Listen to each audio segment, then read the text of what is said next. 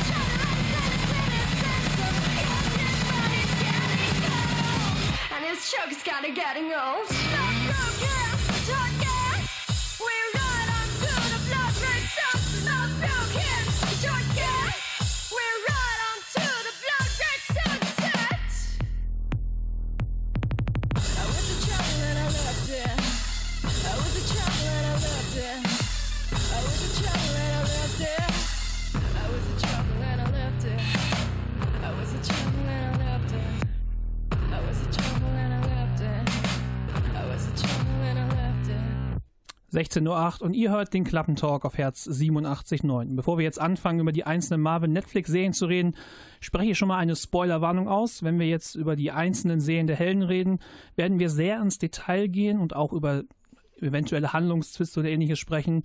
Und anfangen wollen wir da chronologisch und zwar mit Daredevil, das war ja die erste Serie. Daredevil oder wie auch heißt, The Devil of Hell's Kitchen der einzige von den Defenders, der schon zwei Staffeln bekommen hat. Und die Geschichte um diese Figur ist einfach Matt Murdock, der erblindet als Kind und bekommt dadurch sehr geschärfte Sinne, kann aber nichts mehr sehen. Und von seinem Lehrmeister Stick lernt er dann die Kunst des Kämpfens und tagsüber schlägt er sich dann als Anwalt in New York mehr schlecht als recht durch und abends sucht er dann Selbstgerechtigkeit auf den Straßen von Hell's Kitchen. Und jetzt dann die Frage in, an euch beide. Wie findet ihr als erstes überhaupt die Figur des Daredevils in der Serie von Charlie Cox dargestellt? Also ich habe ja schon gesagt, also ich finde den einfach total cool, total toll. Ich finde auch, er hat einfach dieses, der ist halt auch ein Frauenheld. Matt Murdock ist ein Frauenheld und deswegen hat er auch diesen, diesen Charme, wenn er halt lächelt oder wenn er halt, in allem, was er tut, ist er einfach sehr, sehr ja, sehr schön, also sehr, sehr nett halt. Und aber wenn er halt ähm, diese dunkle Seite, die in ihm ist, äh, dann zum Vorschein kommt, ist er halt einfach brutal und einfach teilweise auch schonungslos. Das finde ich halt, so dieses, diese Gegensätze, die in diesem einen Mann sind, finde ich halt, bringt Charlie Cox sehr, sehr gut rüber. Ja, also da kann ich auch, gerade diese Gegensätze, das, da kann ich glaube ich auch nur, nur zustimmen. Das ist ja auch, glaube ich, so ein dickes Thema in Daredevil selbst, dass er halt quasi so ein, ja quasi ist ein Christ und verkörpert dann quasi den Teufel von Hell's Kitchen so. Äh, und das ist halt irgendwie schon, das ist ja ein großes Thema in Daredevil selbst. Und was ich immer faszinierend am Schauspieler finde, ist halt immer die Sache, ähm, das habe ich auch letztens, als ich dann vor einiger Zeit mal, mal wieder unter YouTube-Kommentare gegangen ist mit Interviews von äh, Charlie Cox, dass immer wieder Leute sagen, oh, ich habe ganz vergessen, was der Mensch sehen kann weil er halt wirklich gut spielt, äh, dass er blind ist. Also er spielt wirklich gut einen blinden Charakter. Man hat wirklich das Gefühl, dass er wirklich blind ist. Ja, das finde ich auch total krass, wie man halt äh, merkt, so der, der bewegt sich auch so, so nicht unbeholfen, der, der kann ja alles, der nimmt ja alles wahr, aber so, der guckt halt immer so zur Seite so ein bisschen oder halt äh, dreht sich halt immer zu dem Geräusch halt hin, um zu hören, so richtig. Und das finde ich halt, das sind so kleine, das sind keine Ticks, aber so kleine äh, Sachen, kleine schauspielerische Fertigkeiten, die dann halt das Ganze halt ein bisschen mehr Leben Leben einhauchen. Ich finde, was sehr bezeichnend ist, dass er in Dialogen, wenn er die Brille nicht aufhat, er guckt den Leuten nie ins Gesicht. Mhm, und das ist halt dabei, diese, ne? diese, diese Nuancen, die es halt quasi, wie du schon sagst, man vergisst eigentlich, dass er eigentlich sehen kann. Also die Figur findet ihr schon mal gut dargestellt. Wie findet ihr Serien insgesamt? Vor allem, wenn wir jetzt halt über zwei Staffeln reden. Mm, also die erste Staffel fand ich sehr cool. Also das ist, glaube ich, eine meiner Lieblings äh, von den, also eine meiner Lieblinge von den Serien. Äh, da hat mir eigentlich, ja, was soll ich sagen, das war, glaube ich, mein, na, nicht mein erster Kontakt. Es gab ja noch diesen, diesen äh, älteren Daredevil-Film. Ich weiß nicht, wie, wer Wir reden nicht über den Daredevil-Film. Genau, ich möchte nicht so viel darüber reden, aber wir den haben gab's. eben schon im Vorgespräch darüber geredet, dass ich den mag und Nina nicht. Deswegen lassen wir es auch mal beiseite. Ja, aber der Punkt war, ich kannte den, also ich äh, habe den auch also ich habe den halt in Erinnerung, nur um das mal kurz zu machen, aber nicht so, ähm, dass ich mir sagen würde, boah, ich habe jetzt richtig Bock, mehr von Daredevil mitzukriegen.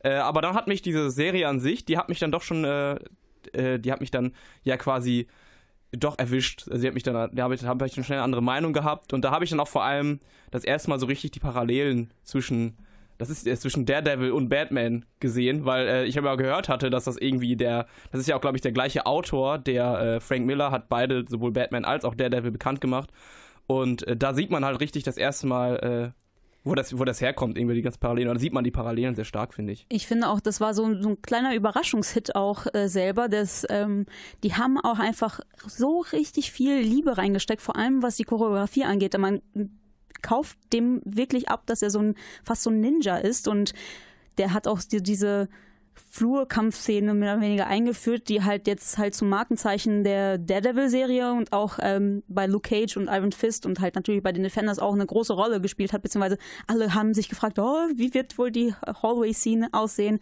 wie wird der Flurkampf aussehen? Und das finde ich halt, ist schon krass, dass man halt mit so einer Serie, mit so einer Überraschungsserie so einen kulturellen, so ein kulturelles Ding einfach erschaffen kann.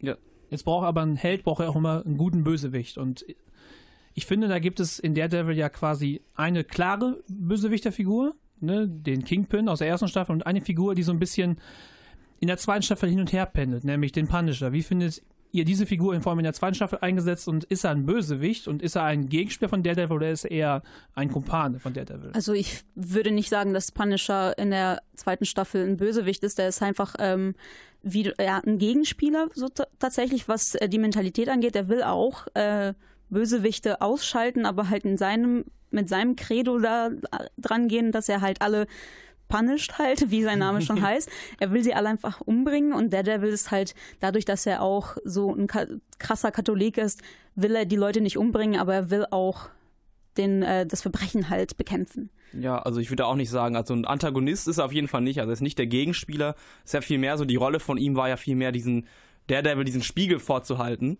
dass, ey, äh, vielleicht äh, bist du gar nicht mal so heroisch, wie du immer sagst, vielleicht bist du gar nicht so der, der große Beschützer dieser Stadt. Ähm, vielleicht bist du viel mehr so wie ich, äh, viel mehr so wie ich, als du eigentlich denkst. Und ich glaube, das war viel mehr so der, äh, das, was vor allem auch den Punisher so äh, interessant auch gemacht hat in dieser Serie. Und ja, was ich aber auch dazu sagen muss, ich finde äh, den Kingpin, den hier, wie heißt er, Fisk, ja. finde ich, ist ein großartiger Antagonist gewesen. Ja, das, der ist einfach großartig. Das ist einfach genau das Gegenteil von Matt Murdock. Das ist auch einer, der ähm, eine krasse Vaterfigur hatte, halt im negativen Sinne. Matt Murdock hatte halt seinen Vater geliebt. Äh, Fisk nicht so ganz, der war ja nicht so nicht ganz so der nette Typ, aber beide, beide Väter hatten so voll den Eindruck hinterlassen auf die Kinder und die wachsen halt auf und sind halt genau das Gegenteil. Und er, ähm, Kingpin ist halt so ein Riesenbulle mhm. und Daredevil halt so schmal, also schmal. Ja. Im Vergleich ja, ist er schmal. Und das ist halt so nicht nur halt vom Gedankengut her so krasse Gegensätze, sondern auch ähm, körperlich so krasse Gegensätze. Und das finde ich halt vor allem, deswegen finde ich auch die erste Staffel richtig, richtig gut. Das, und die zweite Staffel nimmt da halt ein bisschen ein bisschen ab für mich, weil genau, da gibt es halt keinen, so. keinen richtigen Bösewichten, außer halt die Hand, aber die ist halt zum Hintergrund und deswegen finde ich halt in der ersten Staffel viel besser gelöst. Also die erste Staffel gefällt euch besser als die zweite. Ich finde die Antagonisten gut. Wir haben jetzt sehr viel darüber geredet, was Daredevil richtig gemacht hat. Was sind so denn die Faktoren, die euch nicht so gefallen? Wenn ich, also der ein Faktor, der mich in Staffel 2 sehr genervt hat, ist die Figur Elektra die einfach das Gefühl, wo ich immer das Gefühl hatte, sie kommt immer zum falschen Zeitpunkt, sie kriegt viel zu viel Screentime und nimmt eigentlich den Figuren, dem Daredevil, dem Punisher, den ich viel lieber sehen möchte, was weg. Wie würdet ihr dazu stehen?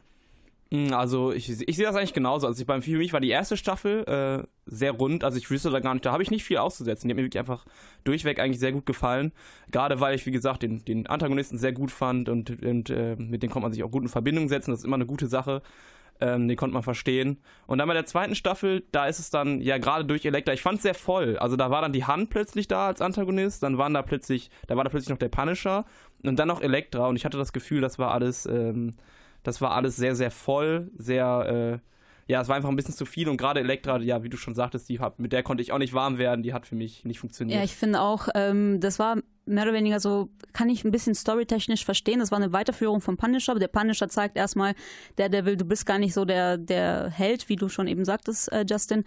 Du bist halt ähm, nicht so heldenhaft, wie du tust. Und dann kommt Elektra und sagt, du hast eigentlich auch ähm, so, eine, so eine dunkle Seite in dir, die musst du halt ausleben. Die und die kann ich mit dir zusammen äh, zum Vorschein bringen. Und das war halt so ein, so ein bisschen so die Story dahinter vielleicht, die erzählt die die erzählen wollten, aber dadurch, dass es halt, ich fand das auch sehr schwierig mit den Rückblicken und so, dass es halt ähm, hat sehr viel Zeit genommen und sie ist auch nicht so die tolle Figur, beziehungsweise ich weiß jetzt nicht, ob es an der Figur, an der Figurzeichnung, an dem Drehbuch in dem Sinne liegt oder halt an der Schauspielerin, die halt ein bisschen sehr oberflächlich bleibt. Also ich weiß nicht warum, aber sie ist halt einfach keine runde, keine runde Figur.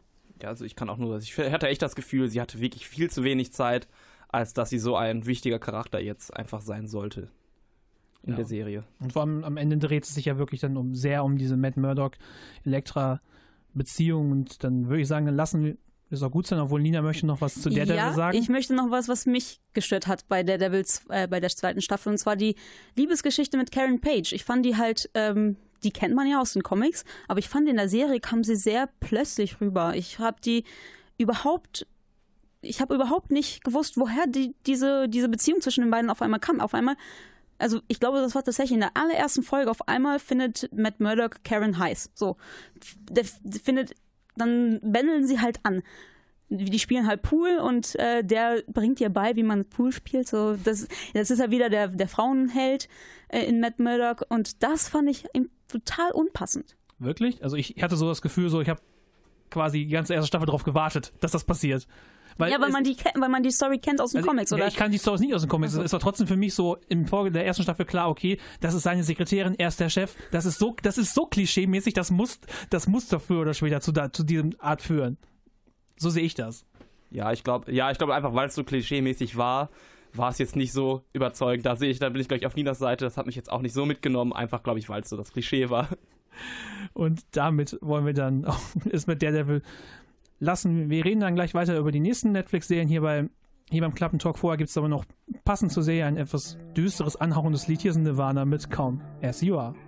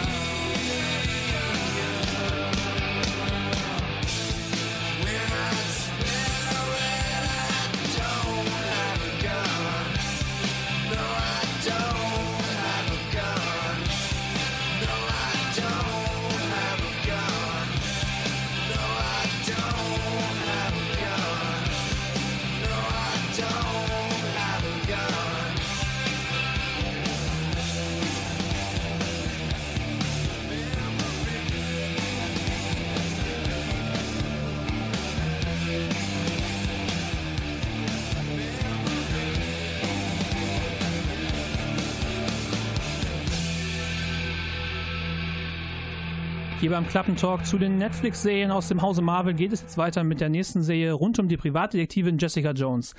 Sie ist übernatürlich stark nach einem Unfall, bei dem ihre Eltern gestorben sind. Aber sie wird in dieser Serie ist sie ein sehr gebrochener Charakter, weil sie halt noch mit den Nachwirkungen des, von einer Manipulation des, Köse, des Böse, des Kösewichts, des Bösewichts Killgrave sozusagen die Nachwirkungen noch erfahren muss.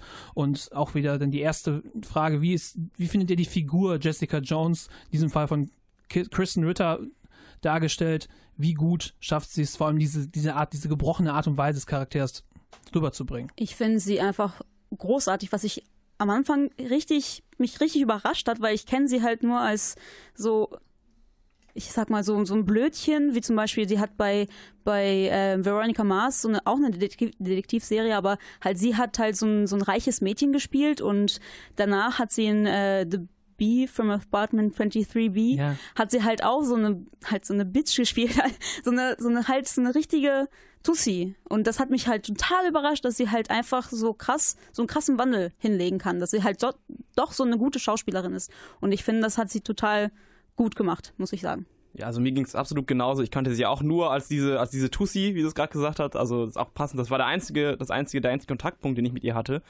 Und dann plötzlich fängt sie an zu fluchen, sie trinkt die ganze Zeit, äh, ist total anti zu allem, also ist total, also sie ist einfach eine, eine äh, total unsympathische Person und das macht sie so unglaublich sympathisch in der Serie so, weil man die dann auch irgendwie doch äh, lieb gewinnt. Das ist so der Charakter, weiß nicht, man hat das ja auch bei Serien, wo man dann irgendwas guckt und dann denkt man sich, warum redest du so einen Unsinn, der gerade anderer Charakter und sie sagt das dann halt einfach. Sie, sie ist quasi diejenige, die, die Stimme des Zuschauers, manchmal habe ich fast schon das Gefühl. Ja, sie ist halt sehr direkt. Mhm, genau, und äh, das gefällt mir richtig gut.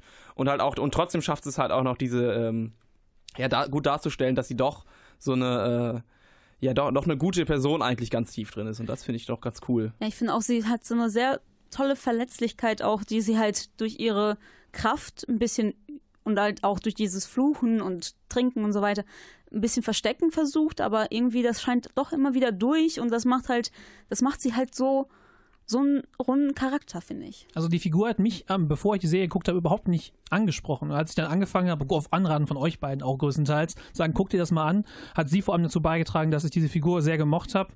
Aber was ich auch sehr, sehr gut in dieser Serie fand, war es halt gibt einen unheimlich guten Antagonisten mit Killgrave, der auch wunderbar gespielt wird. Ich finde, er ist fast der beste Antagonist in, in, in diesem Szenario, weil er einfach so, den kann man halt richtig gut hassen. Der ist so, der ist einfach durch und durch böse. Das habe ich auch auf meinem Zettel hier geschrieben. David Tennant, der beste Bösewicht aller Netflix-Serien. Deswegen muss ich dir da einfach nur zustimmen. Ich finde ihn auch großartig. Ich fand ihn schon in Doctor Who großartig. Der ist auch, obwohl er eine, kurz, eine kleine Rolle hat in äh, Harry Potter 4, fand ich den auch total toll. Und er hat da halt so ein, der hat das halt auch sehr gut rübergebracht, so diese verrückte Rolle. Und ähm, auch dann halt als Killgrave einfach großartig. Ja, bei mir äh, ist es, bei mir ist es immer so ein, so ein, so ein, äh, ja, so ein Gleichstand quasi fast schon. Das ist mal so ein bisschen, zwischen dem Kingpin und halt Killgrave, aber ich finde, die haben beide einfach so andere Qualitäten. Wo der Kingpin, der war halt eher, mit dem konntest du dich identifizieren, der hatte so dieses, äh, der war zwar irgendwie brutal und total daneben, aber der hatte so viele Momente, wo du gemerkt hast, okay, das ist noch ein guter Mensch. Und dieser Killgrave ist einfach mega gruselig und irgendwie abstoßend stellenweise schon, wo du so denkst mit, wo du einfach merkst, dass er, der hat ja diese, er hat ja diese Fähigkeit, äh, Leute zu kontrollieren und wie das halt, wie er das benutzt und was er so für verkehrte Sachen macht und wie er so quasi selbst äh, sich selbst gar nicht als bösen Menschen sieht oder als bösen Charakter sieht, finde ich super. Ich finde genau das Gegenteil. Ich finde, Kingpin hat für mich keine einzige ähm, ja, Qualität, die ihn halt so von diesem Ultimate Bösewicht irgendwie so ein bisschen runterbringt. Ich finde Killgrave, dadurch, dass man halt seine Vorgeschichte hat, dass er, dass er, dass man mit ihm Experimente durchgeführt hat äh, und dass er halt dadurch diese Fähigkeiten hat und dass er halt auch einfach nicht gelernt hat, wie Menschen eigentlich, wie gute Menschen eigentlich sind, finde ich, dass es halt ähm, doch verständlicher wird, warum er so reagiert, weil, warum er will halt, dass Jessica mit ihm zusammen ist. Er will halt einfach bedingungslose Liebe und das halt durch seine Fähigkeiten. Und das versteht, er kann halt nicht anders. Das, ich, ich finde, er, er ist trotzdem sehr durchtrieben, aber er hat auch dieses, dieses es ist ein bisschen von beidem. Also ich finde halt, ich würde da eher näher zwischen, dass er halt so sehr auch zwischendurch sehr ein sehr gebrochener Charakter ist, was ja wieder sehr gut zu Jessica Jones passt, die ja auch im Zuge diesen auch ein sehr gebrochener Charakter ist. Jetzt natürlich die Frage, wir haben schon gesagt, was wir gut finden und ich finde, an Jessica Jones gibt es sehr wenig zu kritisieren. Wie seht ihr das?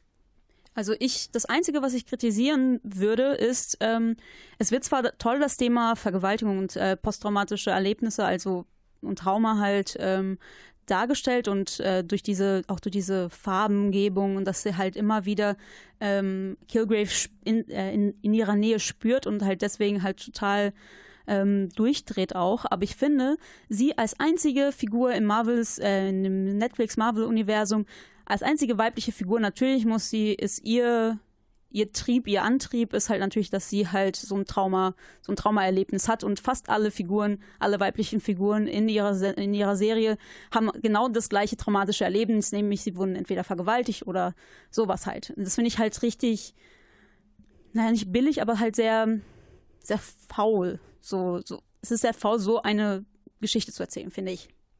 Ja, also ich glaube, ich glaube, ja, das ist, das ist halt eine schwierige Sache. Ich glaube, das ist auch einfach, äh, das hat auch viel damit zu tun, wo das alles herkommt. Das sind ja im Endeffekt Comic-Geschichten. Wir haben ja schon öfters äh, im Klappen Talk und äh, in der Herz Club und so weiter darüber geredet, als dann Wonder Woman rauskam.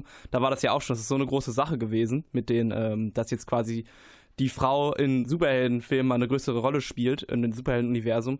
Und ich glaube, also für mich war das eher so, also ich habe das eher als, als schönen Schritt nach vorne empfunden und vor allem jetzt auch, dass ähm, vielleicht jetzt kommt, da soll ja auch bald die Punisher-Serie kommen, der ja auch irgendwie äh, ja durch den Krieg ein bisschen verkehrt geworden ist quasi oder auch quasi diesem Stresssyndrom erleidet.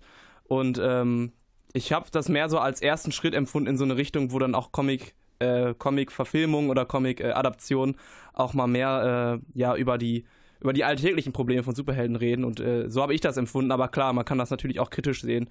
Äh, aber wie gesagt, ich glaube, das hat auch viel mit dem, mit dem, äh, mit den Comics äh, zu tun, auf denen das Ganze basiert. Ne? Ja, diese, diese starke Rolle der Frau, es wird halt, ist noch alles nicht so präsent und es könnte eigentlich noch viel besser sein. Ich finde, da auf diesen Tenor können wir uns einigen. Hier beim Klappentalk wollen wir dann gleich über die anderen beiden Serien noch reden. Und vorher gibt es noch Musik.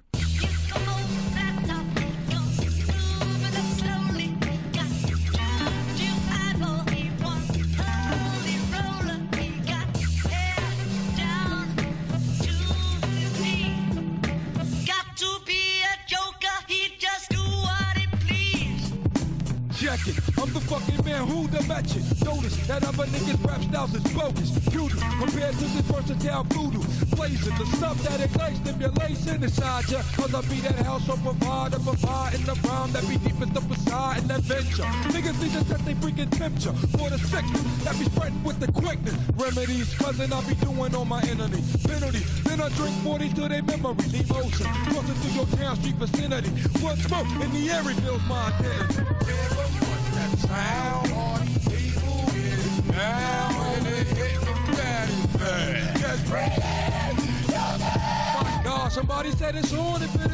then I'll be set to blow a nigga up. If my pop against the death, I bring it to his whole damn fam. Understand if you frontin' on any man down with the clan, I'll be coming for the headpiece. You can't go for my brother. I bring it to the flow, word the mother.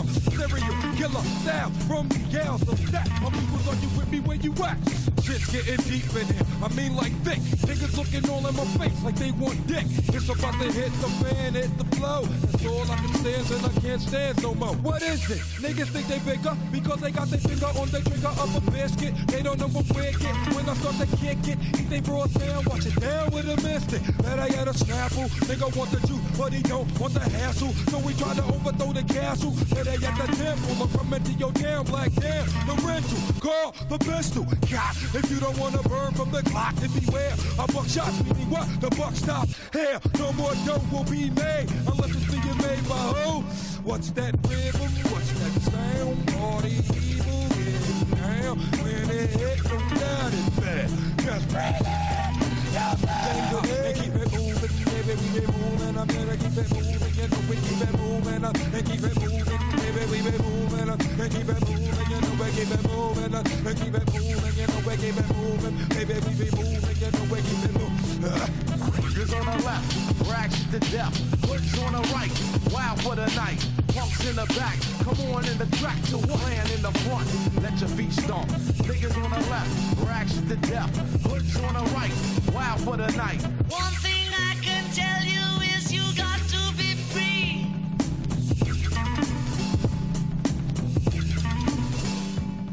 PLO style.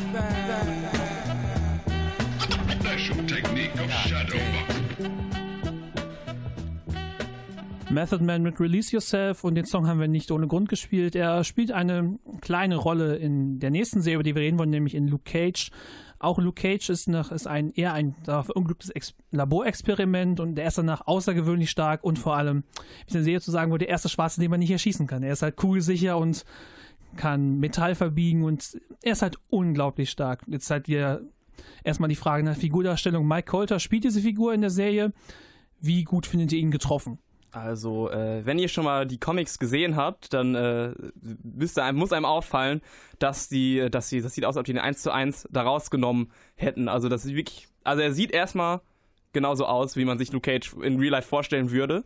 Und dann ist er einfach unfassbar charismatisch, der Typ. Ich meine, der, Pierre, du hast die Serie jetzt noch nicht gesehen, meintest du, glaube ich. Ich habe nur Und- so ein, ein paar Ausschnitte, aber ich kenne Genau. ihn ja halt aus, der, aus Genau, Jessica aus Jones. Jessica und, äh, Jones. Er ist schon, er ist irgendwie ein cooler Typ. Genau, und das bleibt er da auch. Und äh, ja, es ist einfach, glaube ich, ja, das ist einfach, er ist ein cooler Typ, er ist super stark, er sieht einfach auch so aus und ähm, ja, das ist eigentlich, passt einfach perfekt, Aber fand man ich. muss sagen, er ist drei Inches kleiner als, äh, als im Comic. Im Dann, Comic äh, nehme ich er- alles zurück, Entschuldigung. Ja, Im Äh, Comic das- ist er sechs Fuß, sechs Fuß sechs und im äh, in der Mike Coulter ist sechs Fuß drei. Aber mein Gott, an solchen Kleinigkeiten wollen wir uns nicht aufhängen. Das stimmt, das stimmt. Aber ich finde, nicht nur er ist einfach unglaublich, der ist halt nicht nur cool, der ist auch unglaublich, nicht so süß, das will ich ja nicht sagen, aber der hat so ein, so ein schönes Lächeln. Wenn er lächelt, vergisst man, dass er halt wirklich so ein Bulle von einem Mann ist. Und äh, das finde ich halt so bei dem halt so gut getroffen, weil der ist einfach nur der, der könnte eigentlich alle umbringen, aber er schlägt die einfach so ein bisschen mehr so aus dem Weg und das war's. Ja, er spielt diese Rolle dieses Beschützers halt richtig gut. Ne? Also er ist einfach dieser, dieser große, dieses große, und das ist ja auch so eine, so eine wichtige Rolle in, in der Serie, dieser große, ähm, ja, dieses Sinnbild quasi für den Aufstand des schwarzen Mannes quasi schon mehr. Das ist ja so ganz viel so Black Experience, die ganze Serie. Und das ist ja auch so ein Satz, ich glaube, das sagt Method Man halt selbst auch so, der erste Schwarze, der nicht erschossen wird, einfach so. Und ähm, ja, er spielt das einfach richtig gut, dieses, äh, ja, diese Rolle. Also der Held ist schon mal sehr gut dargestellt. Wie sieht's denn aus, wenn wir über den Rest der Serie reden, halt die Handlung an sich und auch der Antagonist, wie gut, wie gut funktioniert diese Serie als Ganzes? Ähm, ich muss ganz ehrlich sagen, ich fand die erste Hälfte richtig, richtig toll. Aber ab dem Zeitpunkt, wo, jetzt kommt halt ein Spoiler, wenn ich gespoilert werden hört bitte weg, ähm, wo Cottonmouth, wo Cornel Stokes, der gespielt wird von Mahershala Ali, wo er halt stirbt, ab da geht die Serie für mich ein bisschen bergab, weil dann haben wir halt den sehr, sehr, sehr, sehr charismatischen Bösewicht nicht mehr, weil Mahershala Ali, ich glaube, der könnte einen Besen spielen und man würde den einfach lieben. Und äh, der fällt auf einmal weg und äh, wird ersetzt von seinem von Diamondback, der halt der Halbbruder von Luke Cage sein soll, der den halt umbringen will, weil der Vater und so weiter. Es ist halt eine sehr griechische Tragödie-mäßige Story, die halt dann sich irgendwie ein bisschen verläuft, finde ich. Ja, man muss auch echt sagen, also ich fand äh, Cottonmouth hat, ähm, hat Killgrave und Kingpin nichts nachgestanden, der war so cool. Ähm, und ja klar, Diamondback, also da muss man auch echt, das wird am Ende sehr, sehr comichaft vor allem auch. Also das ist wirklich so, dass er, da habe ich mich zurückerinnert gefühlt an die ganzen Comic-Filme, quasi vor dem großen, vor den Batman, vor den Nolan Batman-Filmen, so Batman-Robin-mäßig war es dann mehr. Mit äh, merkwürdigen Kostümen, äh, komischen Der, Motivationen. der George Clooney Batman. Genau, so in die. Es, es hat wirklich. Die letzten paar Folgen sind halt echt nicht so, hm. Aber der ganze Anfang davor, gerade so dieses Feeling, das hörst du von den meisten, die die Serie gesehen haben, dieses Harlem-Feeling, weil das spielt ja alles in Harlem und geht darum, Harlem zu beschützen oder zu befreien vor dieser, äh, vor dieser kriminellen, von den kriminellen Massen, Machenschaften von Cottonmouth.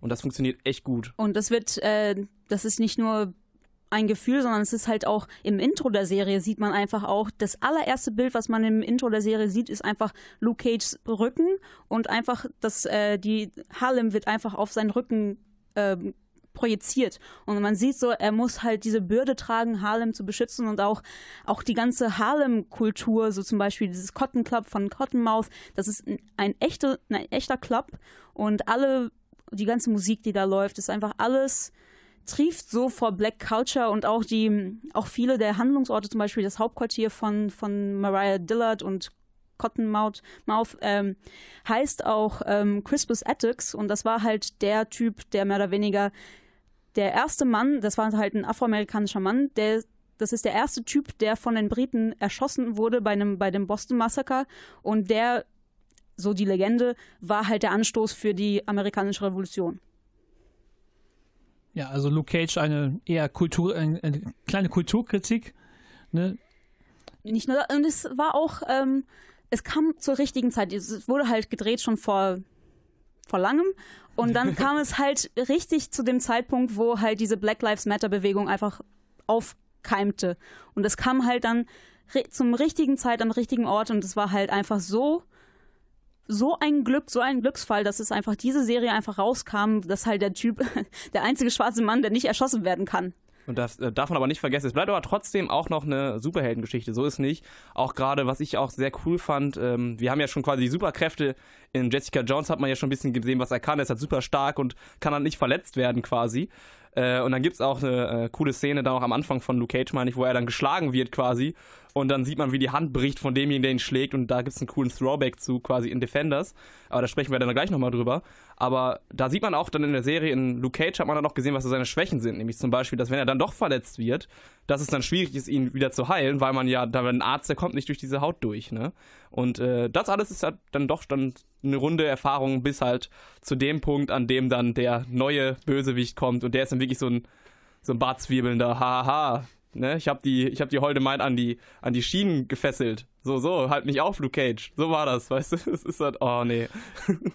Luke Cage ist also eine nette Kulturkritik, die halt bis zur Mitte recht spannend ist und am Ende so ein bisschen abdreht. Dann wollen wir gleich noch über die, über die letzte Serie Iron Fist und natürlich auch über die Defenders reden. Vorher gibt es aber noch LSD von Jamelia Woods.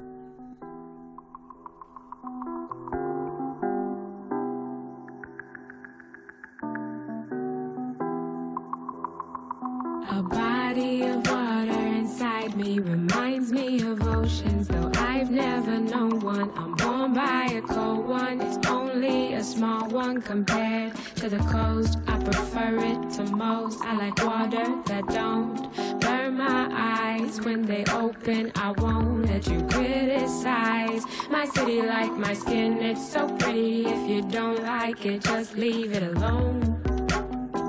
You gotta love me like I love the lake. You wanna love me, better love the lake.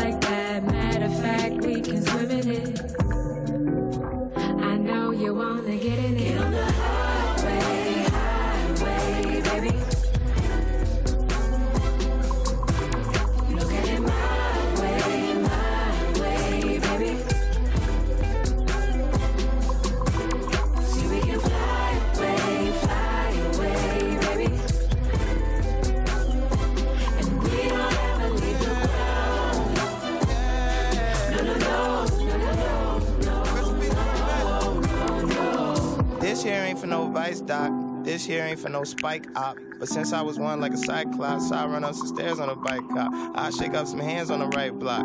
Block Club President Night Watch. My niggas was real when the mic dropped. I put them in my wheel like a bike lock. I got family in Gary and STL. I got cousins in Milwaukee. I got family in Detroit and ATL. I got an auntie that's still out week. We the number one gentrified renaissance. Give me my land. The new shot tits perky. Facelift to make some spaces. Invest the rest in the number 25 niggas jersey. Grass is greener in Pasadena or Catalina the water.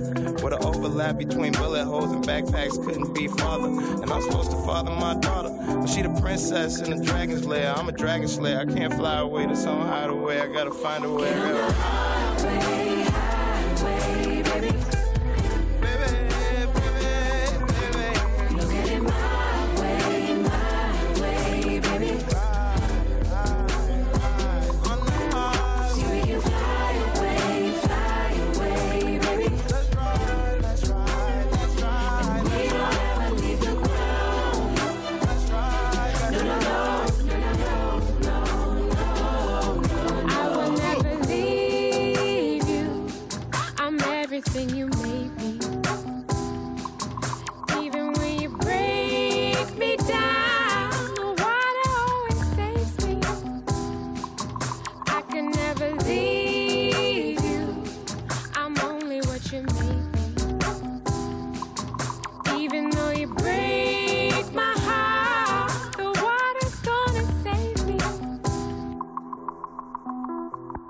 Serie zu Iron Fist, das ist die jüngste aus dem Serienuniversum und auch die, über die die Fanszene so mit am meisten diskutiert hat.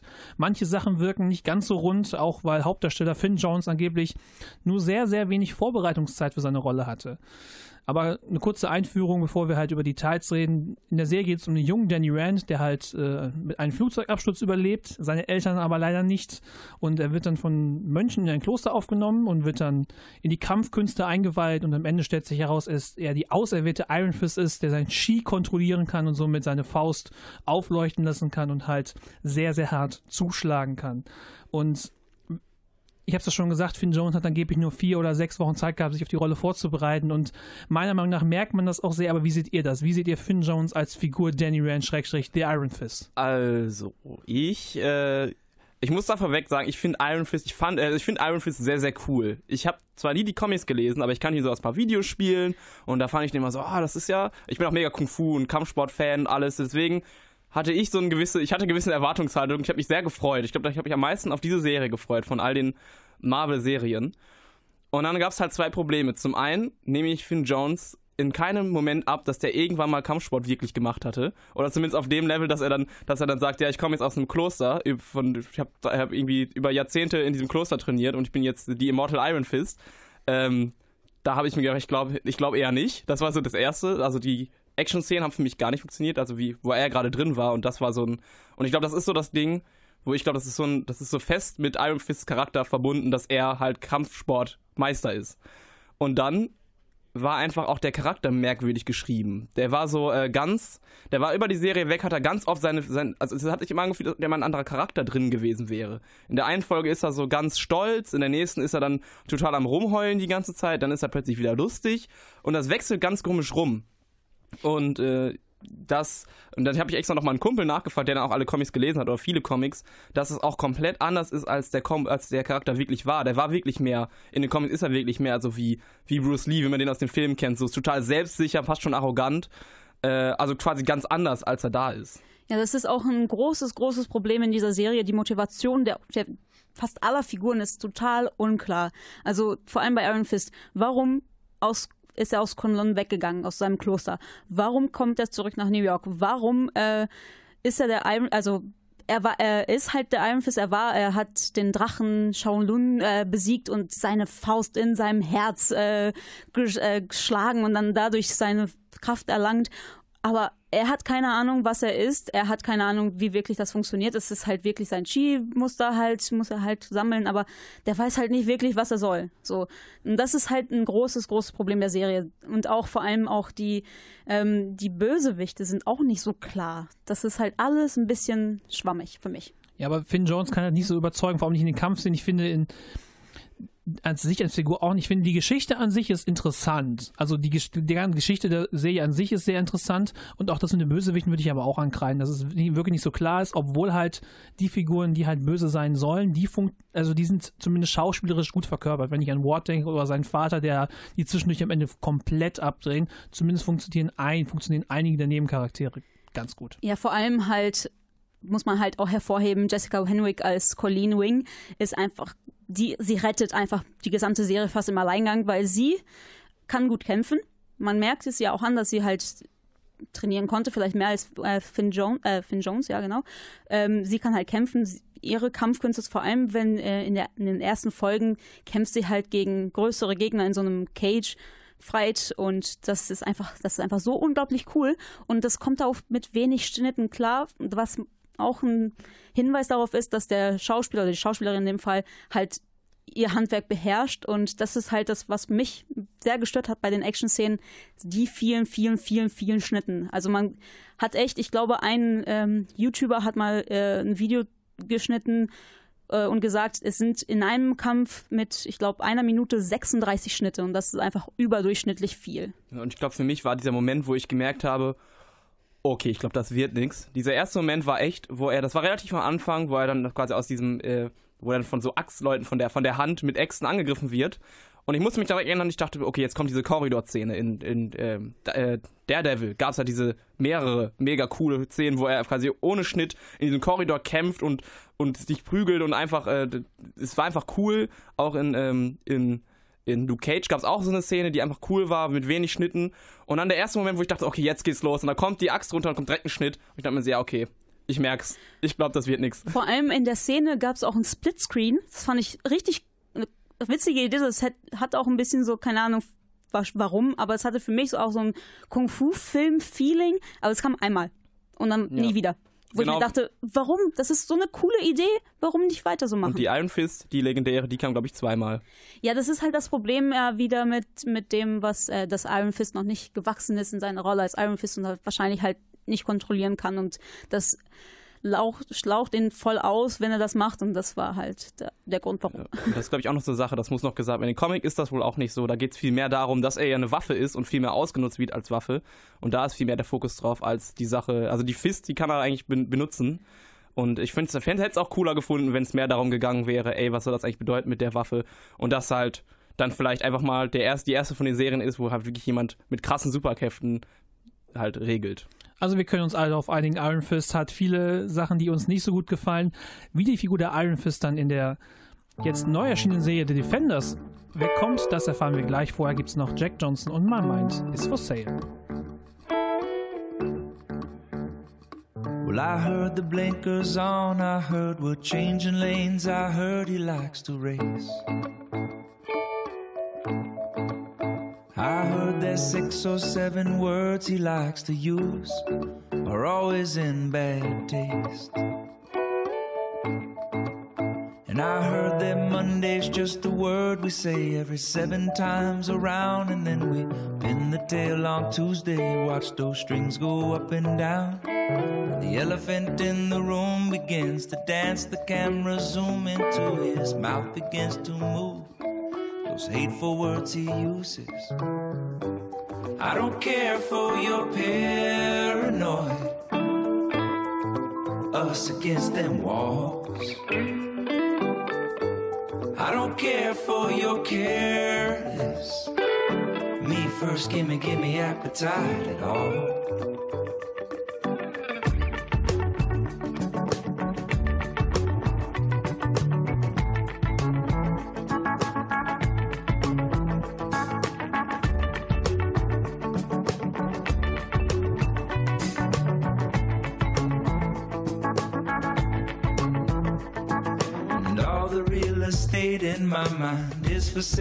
It's all been subdivided.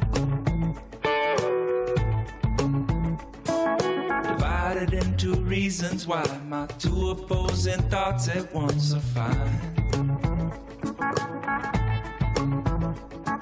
The residue from the price tag on the tip of my tongue, words don't come, they go. How many likes I gotta get before I know the truth? And the truth reason to forget all about reality's a slippery slope. Watch the TV scream and shout. I don't care for your paranoid. Us against them fearful kind of walls. I don't care for your careless. Me first, gimme, gimme appetite at all.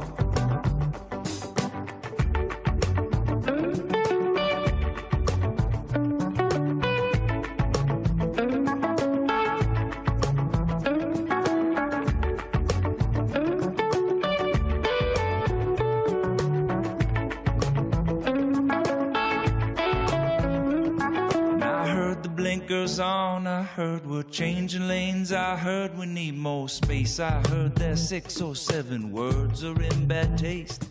It's absurd to believe that we might deserve anything as if it's balanced in the end, and the good guys always win. I don't care for your paranoid, us against them fearful kind of walls. I don't care for your careless. Me first, gimme, gimme appetite with the residue from the price tag on those two opposing thoughts in my mind. Us against them fearful kind of walls.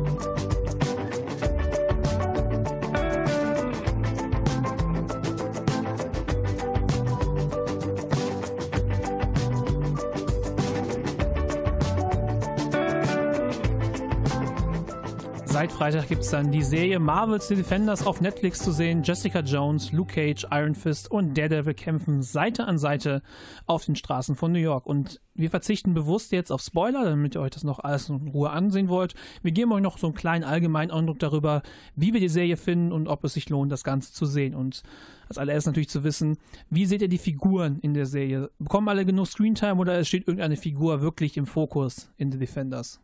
Mm, wer wollte anfangen? Willst du anfangen? Soll ich anfangen? Fang du an. Ich fange an. Okay.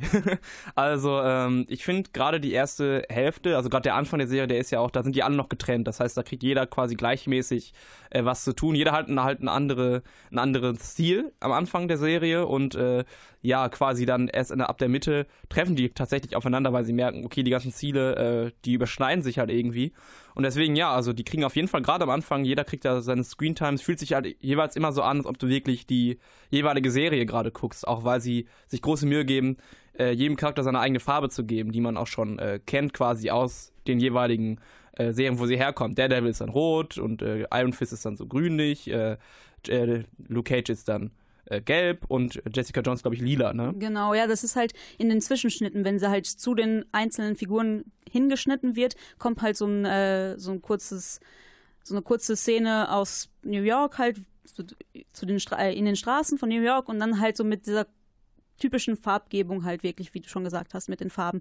Das findet sich auch im Intro wieder, das finde ich auch sehr schön.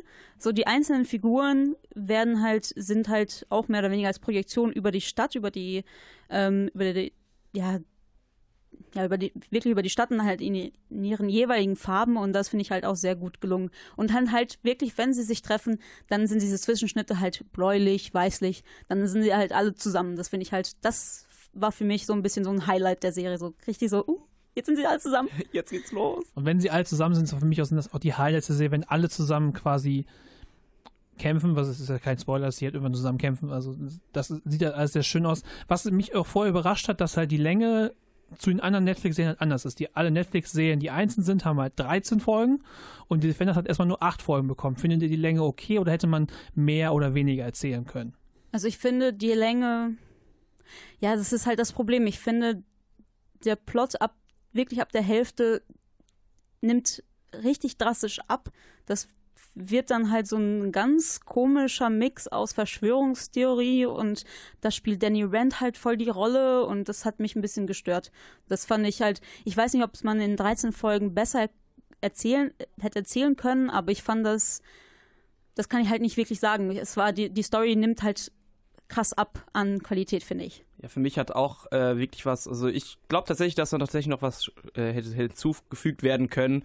Ich finde, da haben die viel liegen lassen, hatte ich, äh, hatte ich oft, also so habe ich das oft empfunden. Gerade so die Szenen, ähm, gerade in der Mitte kommt ja dann, ist dann so eine Szene, wo die halt zusammen sind und dann mal das erste Mal richtig kommunizieren und ähm, solche, solche Szenen hätte ich mir mehr gewünscht. Einfach, dass es mehr so Szenen gibt, wo die mal ein bisschen mehr so, wo man ein bisschen mehr sieht, wie die miteinander funktionieren. Da hast du nur äh, verhältnismäßig wenig von. Du hast halt viel mehr, das hat quasi der, der Plot wird halt sehr schnell vorangetrieben. Aber ich hätte mir mehr ein bisschen so ein bisschen, ja, Chemie gewünscht. Gerade bei Luke Cage und, ähm, und dem und Iron Fist fand ich das, hätte ich das wichtig gefunden, weil die ja in den Comics eigentlich dann zusammen quasi eine Firma aufmachen und so weiter und dann quasi zusammen das Böse bekämpfen. Ja, das ist halt ja. auch ein bisschen angedeutet worden äh, in der Serie, dass sie halt ein bisschen so sich nett finden und so weiter, aber das fand ich halt, ja, das, ich weiß nicht, ob es, vielleicht ist man ein bisschen zu sehr belastet von Iron Fist. Ich fand Finn Jones einfach halt auch wieder nicht so toll. Das, seine Figur war die einzige, die wirklich wie Justin schon eben gesagt hat, einfach so eine Fluktuation hat in der Motivation und auch in der, in der im Charakter. Der kommt an und äh, ist irgendwie lustig, aber seine Vorgeschichte ist eigentlich nicht lustig und der ist halt total entspannt und halt voll witzelt drum. Und das fand ich halt total unnötig. Also es macht ihn ein bisschen sympathischer in dem Augenblick, aber macht eigentlich keinen Sinn. Ja, und der andere Charakter, den ich halt, den ich dafür aber sehr cool fand, aber beziehungsweise da gab es auch zwei Charaktere auf der anderen Seite, die auch ja quasi polarisieren, würde ich fast sagen. Da gab es einmal Sigourney Reaver als Alexandra, quasi als die Anführerin der Hand dann quasi, weil die Hand ist jetzt quasi der große Gegner der Defenders. Die haben, wurden ja auch in allen Serien quasi irgendwo ein bisschen angeteased. Und dann kommt ja auch, das wurde auch angeteased, Elektra dann sehr früh wieder, die dann immer noch nervt. Also für mich, also ich hatte sie sehr genervt. Und da hätte ich auch wieder so, da gab es so Szenen, wo die beiden dann halt auch hätte reagiert haben und da wurde auch angedeutet, dass sie eine Beziehung hatten. Und da finde ich auch, dass gerade bei der Hand, dass die Führungsriege der Hand, weil man, äh, dass das so ein bisschen angeteased wird oder ein bisschen mehr äh, entwickelt wird, hätte ich hätte mir ja, gefehlt. das hätte mir auch hätte ich mir auch gewünscht. Ein bisschen mehr The Hand, The Hand, The Hand, die Hand, vielleicht ein bisschen mehr zu der Vorgeschichte, keine Ahnung, irgendwas, was sie halt ein bisschen, die waren mir auch zu unbedrohlich irgendwie. Die waren einfach da, hab, wollten halt die, die halt, äh, wollten, waren die Antagonisten, aber irgendwie so wirklich bedrohlich waren die für mich nicht. Ja, nur Gao. Ich fand Gao oh, immer ja. noch. Die kam Gao wieder. ist immer, äh, Gao ist einfach die beste ever. Ja. Die ist richtig creepy, finde ich. Also das ist, die muss gar nichts sagen, die muss einfach nur den Raum betreten und da sein. Genau. Was mich aber bei ihr gestört hat, sie spricht jetzt nur noch Englisch. Die Stimmt. hat vorher immer Chinesisch gesprochen, aber jetzt spricht sie die ganze Zeit Englisch. Das wäre eigentlich cool gewesen, wenn sie Ja. wieder. Vor allem, weil die Leute mit ihr auf Chinesisch oder was das auch immer Ja, die ist, sprechen halt reden einfach immer und sie, Sprachen, sie ja. redet immer, redet immer Englisch. Das macht überhaupt keinen Sinn. Das fällt mir gerade jetzt erst auf, wo du das sagst. Oh, was auch noch keinen Sinn gibt, das muss auch noch gesagt werden, was ich auch total merkwürdig fand, war, äh, dass ganz oft Luke Cage der Charakter war.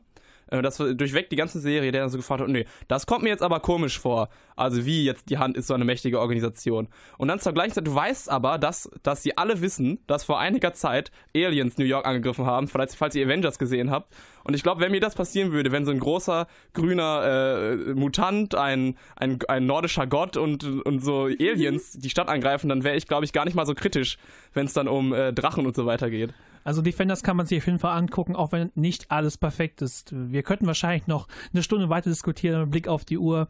War das jetzt der Klappentalk zu Marvel The Defenders? Macht euren eigenen Eindruck, schaut euch die Serie auf Netflix an und wir beenden das Ganze jetzt. Ich bedanke mich noch bei Philipp Heiligenstühler für die reaktionelle Betreuung und bei meinen Mitdiskutanten Nina Lechthoff und Justin Usubuama.